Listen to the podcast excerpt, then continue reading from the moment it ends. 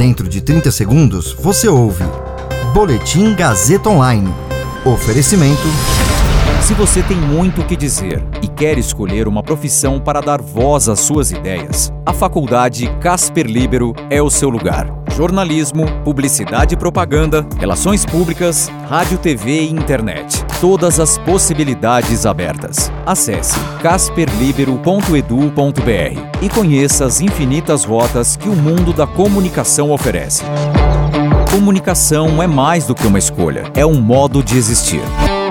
Agora você fica bem informado e atualizado. Está no ar o Boletim Gazeta Online. A advogada diz na CPI que Prevente e o chamado Gabinete Paralelo se uniram para difundir cloroquina. CCJ do Senado dá aval a projeto que muda a lei de improbidade e dificulta a condenação de agentes públicos. Meu nome é Caio Melo e esse é o Boletim Gazeta Online. A CPI da Covid ouviu ontem a advogada dos médicos que fizeram um dossiê contra a Prevent Senior. Bruna Morato disse que a empresa se uniu ao chamado Gabinete Paralelo para difundir o uso de medicamentos ineficazes contra a Covid e, assim, evitar que fossem decretadas medidas de isolamento que prejudicassem a economia. A advogada Bruna Morato representa 12 médicos que trabalhavam na Prevent Senior. Eles produziram um dossiê de 10 mil páginas com denúncias de irregularidades que teriam sido cometidas pela empresa durante a pandemia. Segundo a advogada, os médicos procuraram ajuda jurídica porque estavam sendo obrigados a receitar o chamado kit Covid, com remédios sem eficácia no combate ao vírus, como a cloroquina e a ivermectina. A empresa tem acusado os médicos e a advogada de tentarem fazer um acordo para não levar as denúncias à CPI. Ela disse que não houve nenhuma irregularidade na tentativa de acordo, que os médicos temiam ser processados em caso de morte dos pacientes, todos idosos, e que queriam garantias jurídicas da empresa.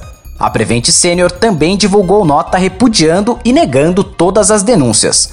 Segundo a empresa, o depoimento confirma que as acusações são infundadas e que serão desmontadas ao longo das investigações. A CPI está ouvindo hoje Luciano Hang, dono da rede de lojas Avan. A Comissão de Constituição e Justiça do Senado, a CCJ, aprovou o relatório favorável ao projeto de lei que altera a lei de improbidade e exige comprovação de intenção para condenação de agentes públicos. A proposta deve ser votada ainda hoje no plenário da Casa. Atualmente, a lei de improbidade permite a condenação de agentes públicos por omissões ou atos dolosos e culposos, isto é, sem intenção de cometer crime.